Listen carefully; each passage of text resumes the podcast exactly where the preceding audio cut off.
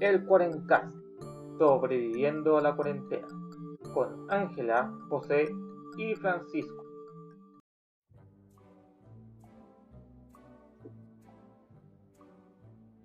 Buenos días, buenas tardes, buenas noches a todos los oyentes de la internet. Aquí les habla José, su anfitrión del Cuarencast en un nuevo episodio de nuestro simpático podcast narrando nuestras aventuras encerrados en casas o aislados en mitad de la Patagonia. ¿Cómo se encuentran, chiquillos, mis queridos coanfitriones? Ángela, ¿cómo va la cosa? Bien, aquí otra semana más encerrada, con harta paciencia, con fe que todo ya va a normalizarse en algún momento, pero estamos bien. No me he intentado tirar por la ventana todavía, así que... Vamos, siempre me, me alegra eso de que todavía no todavía uno no recurre al suicidio. Y Pancho, ¿cómo estás tú? Hola José, hola Ángela. Eh, muy bien también. Acá el mismo clima se encarga de que la gente se quede en sus casas. Hoy día ya tuvimos la primera nevazón en Coyhaique, así que más encerrados que nunca.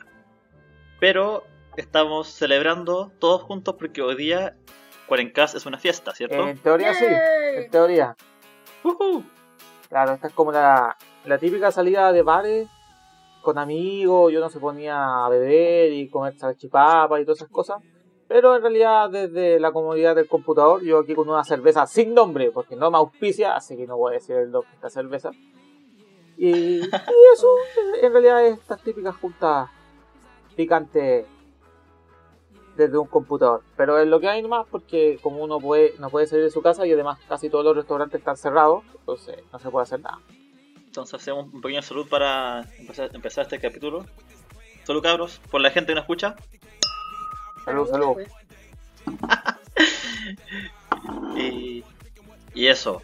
¿Cómo lo han pasado ustedes en Santiago, cabros? Porque al menos acá no, estoy en cuarentena, sino que estoy en aislamiento preventivo. Pero en Santiago sí que están en cuarentena. ¿Cómo lo están viviendo? ¿Cómo lo han experimentado estos días?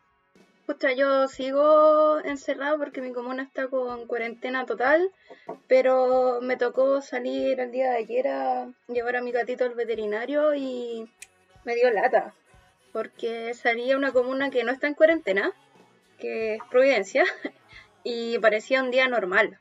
Estaba lleno de autos, de gente, poco respeto por la, la distancia, fue como súper fome porque uno se está cuidando pero sales como de tu zona de seguridad y te das cuenta que el resto no está ni ahí. Pues.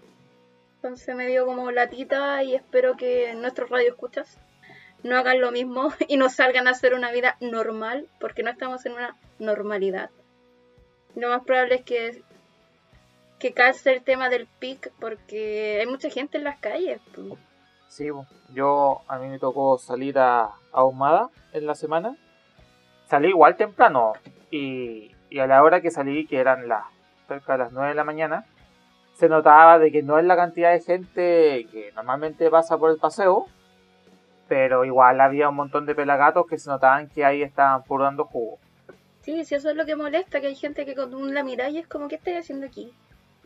Sí, hay gente... Porque uno, uno cacha al tipo que está haciendo trámite, al vendedor ambulante que, ok, perfecto, puedo, no debería estar ahí, pero lo entiendo. Y hay un tercer grupo de pelagatos que sí están puto dando jugo. No, no están. Están eh, de verdad como que salieron a pasear sin perros, sin Fueron a tirar las piernas con la chiquilla que hablábamos hace un par de semanas atrás. Claro, a dar una vueltita. Sí, vueltita chica. ¿Y tú, Pancho, cómo estás allá? ¿Cómo va la vida de campo?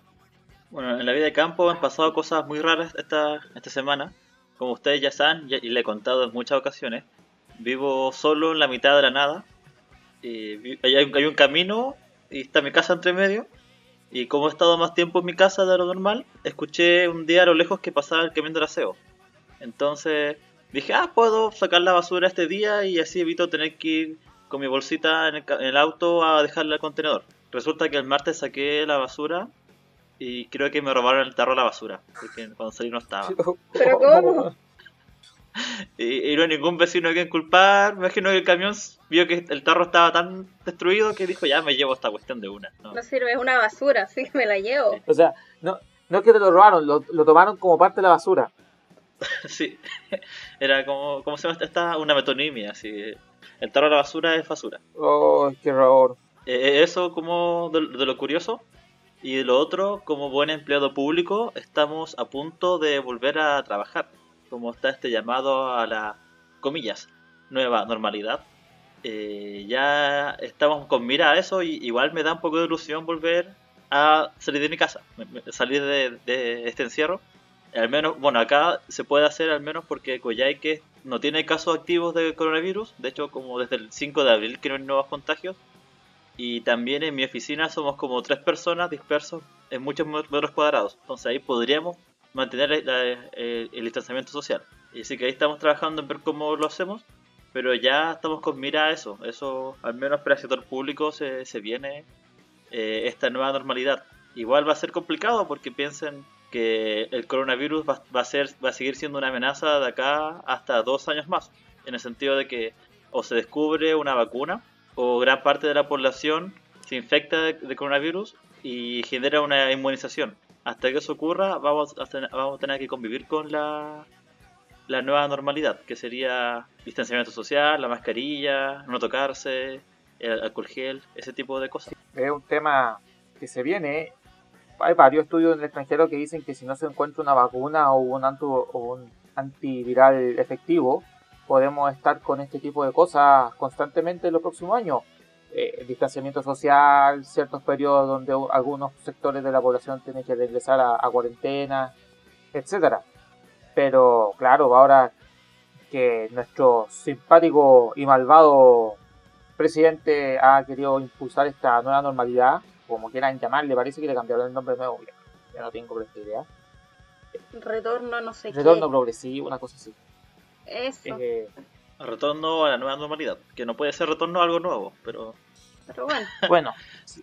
Oye, pero ca- cacha que en, en España también, eh, ya como ya llevan un poco más de tiempo en, en esto de la cuarentena y el y protección contra el coronavirus, eh, están, se están dando cuenta que, por ejemplo, los niños tienen que salir a la calle, aunque sea una hora el fin de semana, porque si no el encierro los va, los va a agobiar mucho. Y de hecho acá en Chile también creo que un, un nuevo, nuevo frente que se va a abrir va a ser la salud mental. Porque harta gente, de hecho, ha aumentado mucho la violencia intrafamiliar y todos los, los males mentales que posee la, la población chilena, que de por sí ya son muchos. Eh, Es un nuevo foco de atención, la salud mental. tema, tema no menor. Mira, sobre los niños, sí, rápidamente, obviamente los niños necesitan un poco más de actividad física o un poco más de, de movimiento. Y igual es sumamente difícil si tú imaginas que los padres están trabajando, poca y nada atención le prestáis al niño en la casa, o le, le intentas prestar atención pero no la suficiente, igual se te terminan estresando los pobres cabros. Y sí, pues la salud mental en Chile ya es un problema, antes de antes del coronavirus y antes de las cuarentenas ya era un problema serio. Está, parece que éramos como los países líderes en depresión y cosas por el estilo. Eh, puta, ¿Quién no ha tomado un medicamento con cajas con estrellas? Pues, puta, estamos sinceros. todos hemos tomado algo, parece. Claro. Y entonces, sí, pues esto va a aumentar. Yo lo que voy con este tema de la nueva normalidad o, retorno progresivo, lo que digan es que, puta, pareciera que la cosa no, no, no tiene... Es una mesa como puta, con dos patas, pues la cual no se para. Yo, yo escuchaba al simpático ministro de Educación, otro pelmazo, diciendo, no, si vamos a volver los colegios con, la, con 20 alumnos por sala. Chuta, pero si es un ministro de Educación y nunca está en un colegio público, weón, ¿dónde vaya a meter a los otros 20 pelmazos, weón? Puta, Son de 45, 50 alumnos de repente los cursos. por curso, weón, y queréis poner 20, ¿y dónde vaya a meter al resto, weón? Puta, si no hay colegio. En el techo. Yo creo que van, yo creo que van a hacer un sorteo. Van a decir, ya los niños pares entran hoy día, los niños impares se quedan en el patio jugando. Y así, O día por medio, ya hacen clase. sí. O los nombres que se repiten, solamente uno puede entrar. Claro. No, mal. Mal ahí, pues, entonces ahí, te- ahí te, te demuestran que en realidad te están puro dando jugo. Sí. Oye, pero te encuentro un lugar donde la gente no está dando jugo. ¿Dónde, Bamshu? ¿Dónde? En, en la Indonesia, en la lejana y misteriosa Indonesia, eh, han desarrollado un nuevo método para que la gente respete la cuarentena. Adivinen cuál es. Eh, no sé, ¿Cuál? supongo que al estar cerca de Filipinas es amenazarlos con una escopeta. Matarlos. No, al- algo mucho más místico. Ya. Eh, a, a la gente de una ciudad que no sé cómo se pronuncia, es como Tsars, ¿sabes? Eh, esa misma, eh, eh, que no respetó la cuarentena, lo, lo están encerrando en una casa embrujada. Entonces ahí como la, la superstición a lo sobrenatural todavía es muy, muy, muy frecuente. Es, es peor que te manden a una casa embrujada que te manden a una cárcel. Eh, tenemos un buen ejemplo de que se puede replicar acá en Chile, de qué hacer con la gente que no respeta la cuarentena. Igual entrete. Sí. Igual me iría una casa embrujada. Sí, quizás para los indonesios debe ser como el peor castigo de su vida. Vaya a saber, yo en realidad cosas que pasan. Pero bueno, hablando de cosas de la semana, también se conmemoraron dos días importantes, ¿cierto, Pamchu? Así es, José.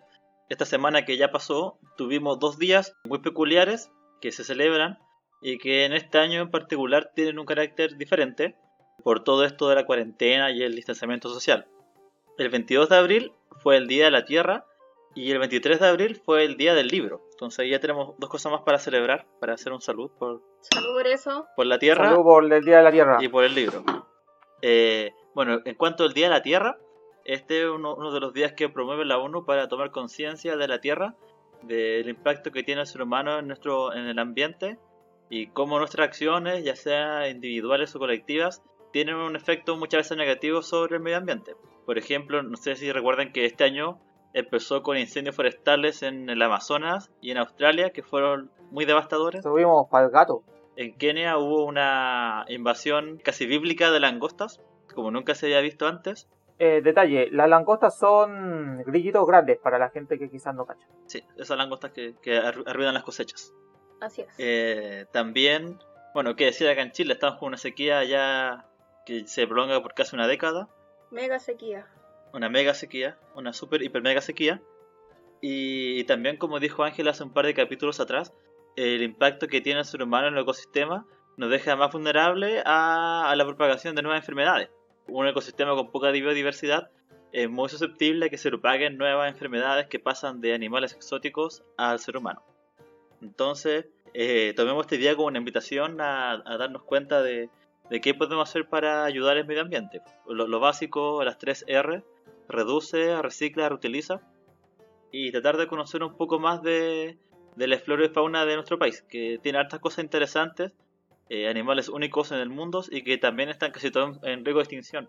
El pudú, el pumba, el cóndor, el coipo, la chinchilla y una lista gigante de animales muy interesantes que están en riesgo de extinción. Y también es un día de la Tierra especial porque la Tierra está dándose un respiro de nosotros con todo este tema de las pandemias y las cuarentenas. Y esto también nos demuestra que el tema del cambio climático lo podemos intervenir porque desde que están las cuarentenas se han reducido mucho las emisiones y hay una evidencia tangible de que podemos actuar sobre el cambio climático. Es un tema que, como tú dices, se puede actuar, se pueden realizar acciones y es súper importante darse el tiempo para, aunque sea un día, darse, darse el tiempo para pensar del, impacto que tenemos en la Tierra y cómo actuar a futuro. Esto tampoco sin ponerse loco, eh, tomar conciencia de que uno tiene que reducir los consumos de cosas innecesarias, reciclar si es necesario, eh, no consumir eh, energía de más, intentar quizás de, cambiar ciertas actitudes, eso es lo importante finalmente. Porque si actualmente si el día de mañana se acaba el planeta o el planeta se le acaban los recursos para mantenernos, eh, fuimos. Porque todavía no tenemos la capacidad para conquistar otro planeta, ni irnos a un asteroide, ni nada. Así que fuimos, literal. Y hay que tomárselo en serio. Así vos, José, y, de hecho enlazándolo con lo que acabas de decir, de viajar a otros mundos, un medio para viajar a otros lugares sin moverse de la casa son los libros. Entonces ahí celebramos también el Día del Libro, solo por eso. Solo por eso. eh, bueno, porque esa fecha en particular eh, se dice que conmemora tanto la muerte simultánea de Cervantes y Shakespeare, que son grandes exponentes cada uno en su lengua de la literatura universal y bueno, siempre se, recomienda leer mucho, sobre todo ahora que estamos en cuarentena. ¿Y esto por qué? Porque nos estimula, nos hace ser más creativos, nos, permite explorar nuevas sensaciones, nuevas ideas, eh, imaginar nuevos lugares diferentes a los que podemos visitar estando presentes. Y, y, yo les quería preguntar a ustedes qué libros tienen como en su memoria que los marcaron en su infancia o que son sus favoritos. No sé, Ángela o José, ¿qué pueden contar? en la infancia son dos libros. El primero es el primero que me tocó leer en el colegio que se llama La Reina Calva. Y más que la historia que igual es entretenida, me quedó como el proceso de ir a buscar como el primer libro, ir a comprarlo, leerlo. Y el otro libro, a lo mejor le va a traer recuerdo al José por donde se desarrolla la historia. se llama Mamir, el último niño.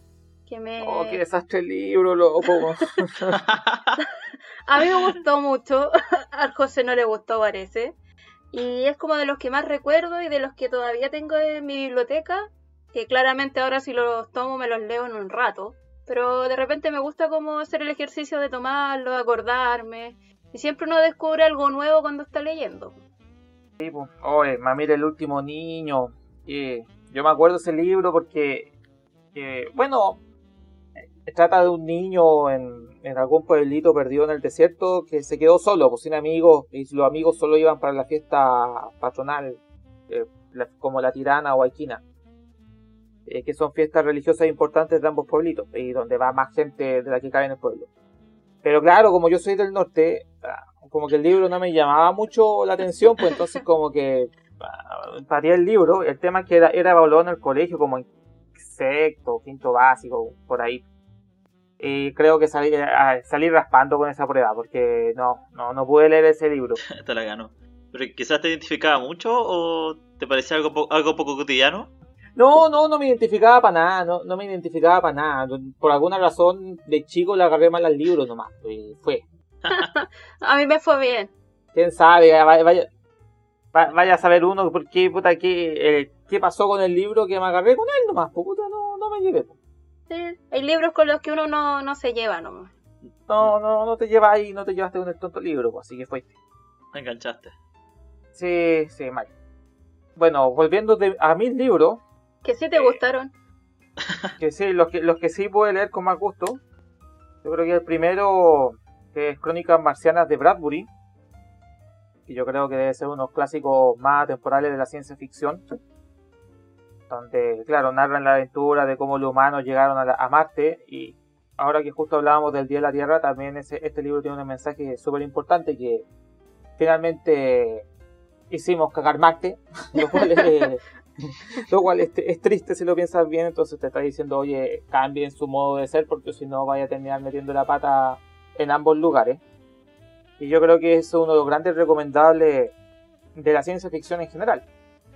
Y el segundo libro, pero ya bajando a, a un mundo más terrenal y cosas más, más mundanas, si se pueden decir, es la biografía de Nick Mason, el baterista de Pink Floyd, cuyo libro se llama eh, Dentro de Pink Floyd, en inglés se llama Inside Out, por lo menos es un poco más interesante, que narra la vida de Nick Mason y Pink Floyd, pues, desde cómo formaron el grupo, cuando Sid se volvió loco, cómo alcanzaron el éxito, cómo perdieron toda la plata invirtiéndola en Chaya, cómo Roger Waters también se volvió loco, cómo rehicieron el grupo, etcétera. Y, es bien simpático porque narra toda esa historia, toda, la historia de los años 60 y 70, sobre todo los 70, de manera simpática y divertida, narrando lo que fue la historia de Pink Floyd. Igual psicodélico.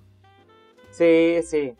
Yo creo que son los dos libros que más me he leído en su vida en la vida general. ¿Y tú, Pancho, cuáles son tus libros favoritos? Ya que dejaste la pregunta, pero no, no dijiste nada. No respondí la mía. Mira, un libro que yo tenía desde chico en mi casa, que era como estos típicos libros cuadrados con dibujos muy grandes, era uno de Grandes Misterios de nuestro mundo, eh, de, la, de la National Geographic. Y lo curioso de este libro, que ahora recién me estoy dando cuenta, de que todos los capítulos eran de temas como de la pseudociencia, como cosas misteriosas como las sirenas, eh, la Atlántida, cosas que las criaturas misteriosas. Pero a fin de cuentas siempre el libro partía de ese título que es muy llamativo, pero te llevaba, te guiaba hacia un tema científico, es decir, por ejemplo, ya las auroras boreales. Eh, contaba de la mitología de, de, eso, pero después derivaba a cómo funcionaba la atmósfera terrestre. O por ejemplo, de la década del 80 cuando se pensaba que llegaban señales del espacio, que eran los pequeños hombres, pequeños hombres verdes. Después decía que no, que era una estrella pulsar, que haya explotado una supernova y generar este tipo de ondas. Entonces, eh, creo que me enseñó mucho eh, a, despertar la curiosidad de por qué el mundo es como es y, cómo podemos saber, más de este mundo.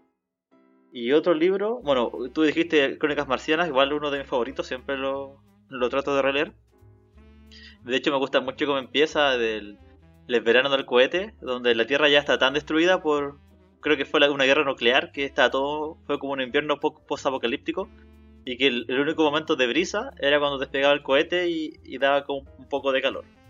Que eso me recuerda mucho a Goyaki en estos días. Sí, por la nevazón que hubo. Y eso de los libros que yo les quería contar. Buena. Oigan, y ahora que han estado encerrados en sus casitas, ¿han leído algo interesante? ¿Antes se han dado el tiempo de leer algo, alguna cosa divertida? ¿O solo ha sido Fortnite en la televisión?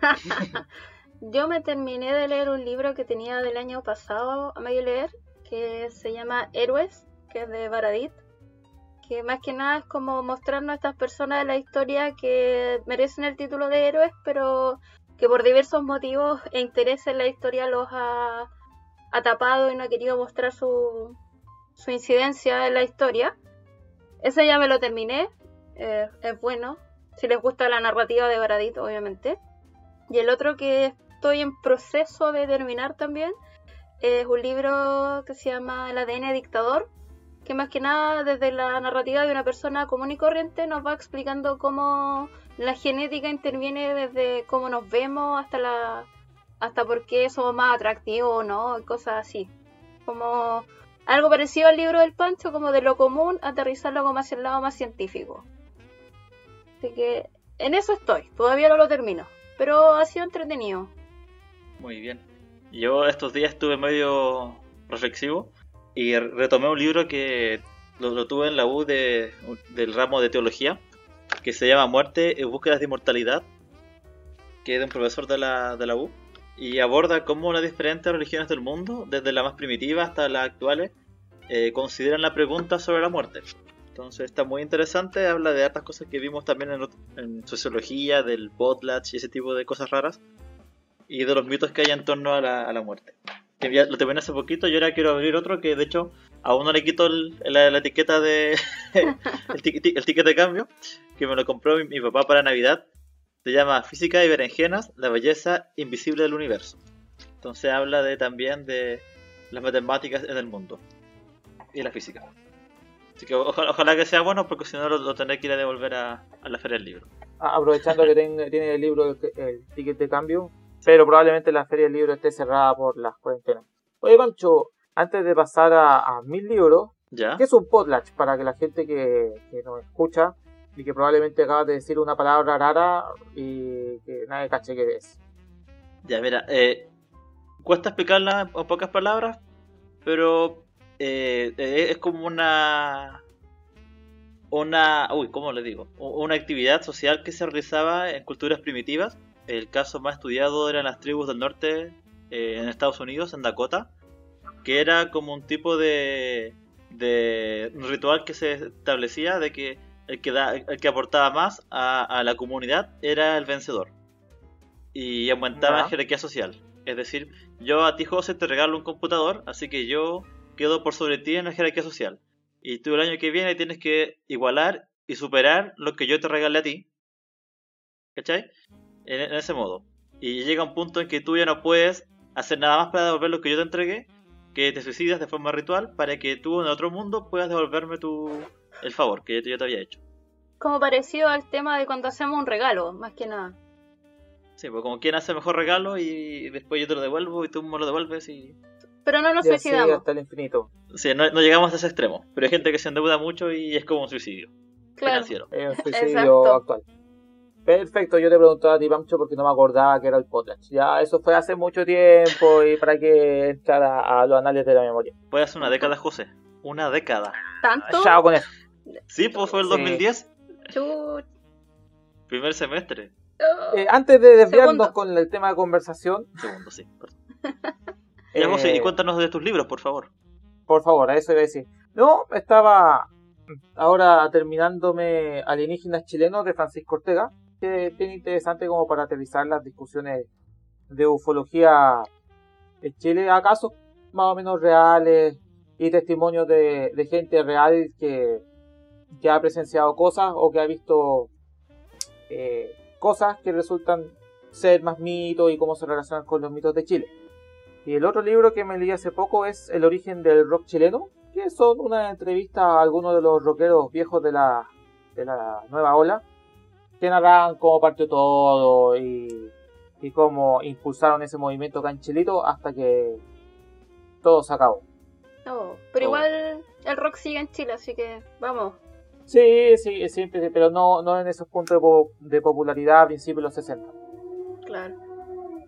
Así que sí, bueno, escuchas, ojalá que donde estén, encerrados o no, puedan tener un muy simpático libro para leer, dense el tiempo, y si no, hagan cualquier cosa que les sea productiva y divertida, como jugar Fortnite, y cualquier cosa mientras no estén bebiendo cloro, yo, Claro, estoy con- yo me quedo conforme. como Trump.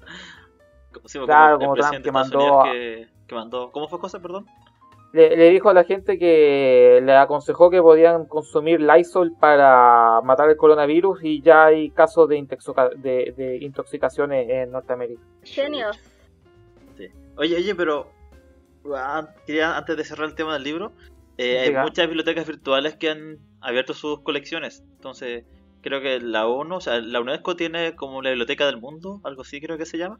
Entonces, si que alguien no encuentra un libro físico, obviamente está las nuevas tecnologías y puede leer libros en la internet. Eso. Me parece perfecto.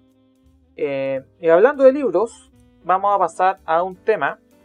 Hace muy poquito se conmemoró una fecha. Y yo me acuerdo de esta fecha por un libro que leí hace un tiempito llamado Voces de Chernobyl. Que habla de. Yo me imagino que la mayoría habrá escuchado que, en qué consistió el tema en Chernobyl. ¿O no, Angie? Así es, un buen libro de una ganadora del Premio Nobel de Literatura, es Berlana a bla bla bla. No voy a pronunciar su apellido porque no me voy a humillar a eso. Y bueno, este libro... Dilo, dilo, dilo. No, no, no, no me voy a humillar, Ya. jamás. Ya, perdón. Y este libro es El como- habla bla bla me conforma. Sí, un buen, un buen apellido checo, ruso, raro de esos países. Y bueno, este libro es como una revisión desde primera persona de las personas que estuvieron involucradas o que se vieron afectadas por este accidente nuclear. Y bueno, en estos días tú, ya se cumplió un nuevo aniversario, el 26 de abril. Ya van 33 años desde que ocurrió este desastre que hasta el día de hoy es el peor que ha ocurrido en la humanidad en cuanto a desastres nucleares. Hasta el día de hoy. Hasta el día de hoy, espero que se mantenga. Tengo fe todavía en eso. Hay que tener fe de que se va a mantener. Claro. Chernobyl, gran clásico universal. O El, el- el primer clavo al ataúd de la Unión Soviética, o el segundo quizá. Claro, de, la- de las causas de la destrucción de la URSS. Oye, Ángela. ¿y cómo empezó todo este desastre de Chernobyl? ¿No- ¿Nos puedes contar cómo, cómo Pero- surgió todo esto? Pero por supuesto, Banchito. Bueno, esto ocurrió el 26 de abril del 86, pero el mundo recién supo que había pasado esto el 28 de abril, eh, gracias a que en una planta nuclear de Suecia, que se llama Forsmark, también me humillé al decir esto, eh, un trabajador simpático de la planta iba al baño cuando mientras caminaba se encendieron las alarmas que había energía nuclear eh, esparcida que no debería estar. O Obviamente, sea, radiación. radiación, exacto. Había radiación que estaba donde no debía estar. Eh, se activaron todos los protocolos de esta planta para poder encontrar dónde diablos venía la radiación, si este tipo había hecho algo mal o no. Y, Quizás fue algo que comió. Claro, o no hizo bien un procedimiento, se llevaba una barra de algo en la ropa para traficarla, no sé. Y buscaban y buscaban y dentro de esta misma planta no encontraban de dónde venía esto. Así que dijeron, bueno, si no es de adentro tendrá que venir de afuera. Y empezaron a analizar eh, cosas y entre eso analizaron el pastito y se dieron cuenta que la, radiación que tenía este pastor no era propia de las plantas nucleares de Occidente, sino que era propia de una planta nuclear de la Unión Soviética. Rayos, acá hay algo que no está funcionando bien.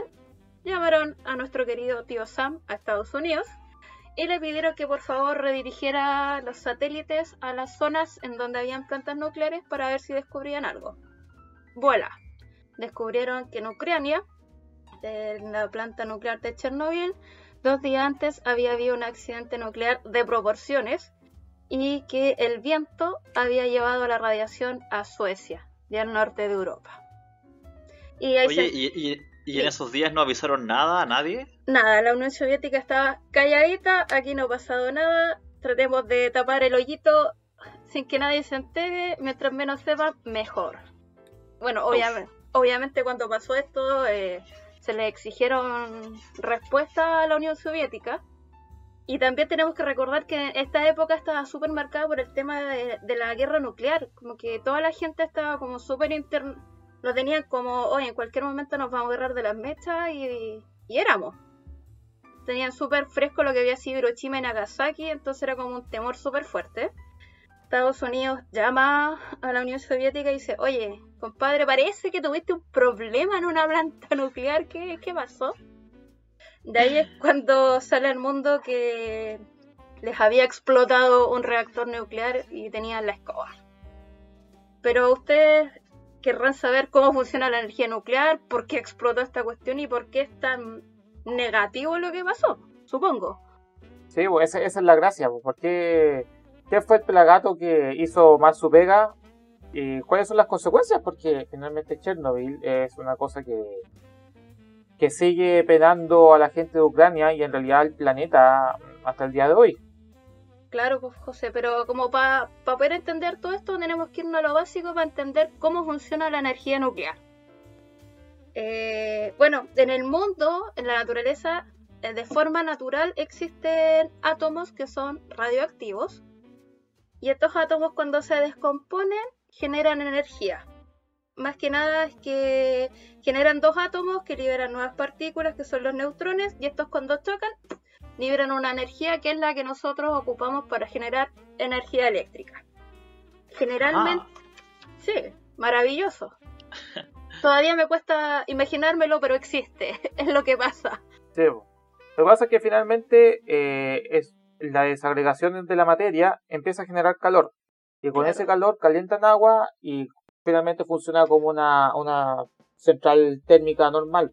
Claro, El agua caliente empieza a pasar por turbina y eso genera electricidad. claro, La gran gracia de las centrales nucleares frente a las a, las- a otras centrales térmicas es que no emiten emisiones de efecto invernadero, a diferencia cuando tuvo una planta de gas o carbón. Como finalmente solo estás emitiendo radiación, entre comillas, eso no va, eso, eso está controlado y no va al aire, a diferencia de una planta de carbón donde tienen la chimenea y todo el dióxido de carbono y el dióxido de azufre y todas las cuestiones se van para, para afuera. Claro, una energía considerada súper limpia en cuanto a eso. Eh, Y- De hecho, es la más limpia en comparación con la eficiencia. eh, en eficiencia. Claro. Y bueno, como para contextualizarlo, la... esta energía se genera por un proceso que se llama fusión. Para que lo sepan mis queridos ñoños, incluyéndome yo. Bueno, como decía el José, esta energía se ocupa para calentar agua que está dentro de una turbina, que está genera vapor, y este vapor va moviendo la turbina y genera la electricidad que tanto nos sirve. Bueno, que tiene, hasta ahora está todo normal, estamos entendiendo por qué Chernobyl es tan particular.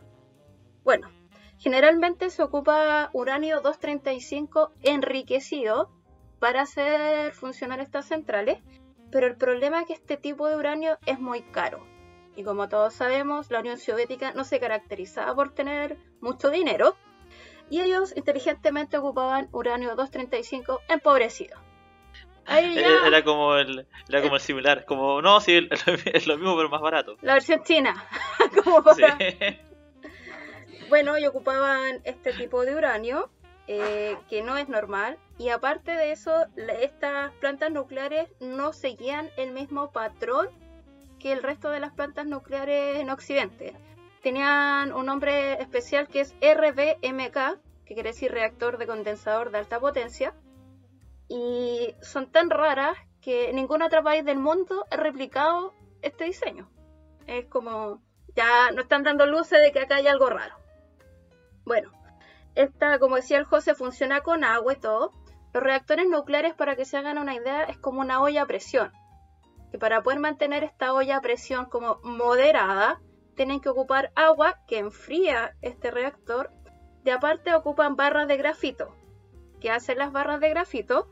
Moderan esta reacción cuando empiezan a chocar los neutrones y generan energía porque es muy rápido. Lo que hace estas barras de grafito es como disminuirle la velocidad. Ese es como el sistema que ocupan estas plantas nucleares. De acá empiezan a salir las cosas raras que caracterizan a Chernobyl. Eh, aparte de ocupar agua, Chernobyl, para enfriarse, en caso que a ellos se les cortase la luz, como puede pasar en cualquier eh, parte del mundo, ellos tenían un sistema que recién después de un minuto empezaban a funcionar las turbinas a diésel que le daban energía para que funcionara. Entonces los teóricos decían, oye, tenemos que hacer ensayos para ver si efectivamente en un minuto eh, la energía residual y el vapor y el movimiento de inercia de esta turbina nos da el tiempo para poder alcanzar a, a prenderla o si no todo se nos va a las pailas. Ya llevaban tres ensayos, tres ensayos que habían fracasado y no habían logrado y habían tenido que abortar misión. Pero dije, La cuarta es la vencida, cabrón. Claro, eran muy optimistas, la corta en la vencida, cuando decide que ya vamos a hacer de nuevo esta, este ensayito a ver si nos resulta. Pero para poder hacerlo tenía que hacerlo en un, en un instante en que no hubiese tanta demanda de energía y decían hacerlo de noche, un fin de semana. De aquí es donde empiezan a aparecer todas las cosas que se conjugaron para que ocurriera este desastre. Al ser un en día de noche, tenía que entrar el turno de noche, que son personas que por lo generalmente no están capacitadas al 100% para estar pendientes de un reactor nuclear. Y por lo mismo, el ingeniero encargado de esta planta nuclear tampoco estaba. Ya, Ouch. ya estamos. uh, Estaba como Homero Simpson en la planta nuclear. Así, Claro. Claro. Ese, ese- ese nivel de personaje. ese Así nivel que- pero tenían a Lenny. tenían a Lenny, claro. Y una gallina picoteando los, los controles. Claro, picoteando los controles. Y bueno, y parte de, de este ensayo tenía que ver con apagar los sistemas de seguridad. Ya vamos, vamos empezando mal, todo mal. Bueno, deciden, llegó el momento, tenemos baja, baja demanda, es la hora, tipín 1 de la mañana, empecemos a bajar la potencia de nuestro reactor. Y para bajar la potencia, sacaron las barras de grafito que moderaban esto, en parte. Ya, todo bien, empieza a bajar, pero el problema es que cuando baja la potencia de un reactor nuclear, se empieza a generar un componente que se llama xenón, que aporta la inestabilidad que propia tiene un reactor, la acelera. Y se generó demasiado de este elemento, se empezó a como envenenar, por decirlo, el reactor. Y fue como, chuta, no estamos yendo a la B, vamos muy rápido, ¿qué hacemos? Oh, metámosles el grafito para poder moderarlo. Y en el fondo fue, bueno, y aparte habían cortado el suministro de agua que enfriaba este reactor. Entonces era una, una ollita a presión que iba cada vez aumentando más. Y al ponerle el grafito fue peor, se aceleró todo, llegó un momento en que colapsó y explotó. Y bueno, esta explosión Y toda la vez. se fueron a la vez. O sea, para que se hagan una idea, la explosión expulsó el grafito a 700 grados Celsius, lejos. Y fueron dos explosiones en verdad. La primera que fue como que la que voló estas barras de grafito y después ya cuando explotó completamente el reactor nuclear. Y ya, ya es triste que haya habido una explosión, pero acá empiezan a, a ver todas las cosas que empiezan a tener efectos en las personas, que es lo que hasta el día de hoy podemos ver, pues chiquillos. No sé si ustedes han visto imágenes de gente cercana a Chernobyl, No es recomendable ver eso. pero es, es, es potente. Bueno, a los 5 minutos de esta explosión empezaron a llamar a los bomberos del pueblito que está a 3 kilómetros de la planta que se llama Pitria. Los bomberos, oh, un incendio, vamos. Pero ustedes dirán, que tiene que habido un incendio? que qué hace la radiación en el fondo? La radiación genera eh, componentes eh, en material radioactivo que, que descompone las células desde el ADN. Y, apa- y aparte de eso, genera rayos gamma. Es como, para que se hagan una idea, la radiación ultravioleta, si yo me pongo al sol, me quemo. Se me descompone un poco la estructura del ADN de la piel, me pongo rojito. Pero los rayos gamma son mucho más veloces y mucho más como asesinos, por Eh, decirlo letales. letales y degradan mucho más rápido las células. Por eso mucha gente cuando se expone a radiación es como que tuviese quemaduras. Y aparte de eso, se genera un tipo de yodo, que es el yodo 131, que este tipo de yodo se tiende a acumular en las tiroides. Y eso genera el, cáncer a las tiroides. Por esto, muchas personas de las que estaban a los alrededores de Chernobyl los taparon en yodo, tratando así como que se les llenara la, la tiroide con ese yodo y no con el yodo radioactivo. Bueno, y las consecuencias las vemos en fotografía, en malformaciones genéticas, en cáncer, en mucha gente que murió. Esta explosión nuclear afectó a 300.000 personas, como para que se hagan una, idea. Y, lo cuático es que hasta el día de hoy se ven los efectos y lejos de ahí, por ejemplo, en Noruega, hay una, una tribu indígena que crían unos renitos. Esta tribu se llama los Sami y ellos se dedican a criarlo y venden la carne. Bueno, el, gobierno noruego les permite vender esta carne, ha modificado como los estándares de radiación porque saben que comen pasto que tiene radiación. Pero en el 2016 todo se les fue a las pailas porque los reñitos encontraron unos honguitos que habían concentrado la radiación pero a niveles estratosféricos y se los comían.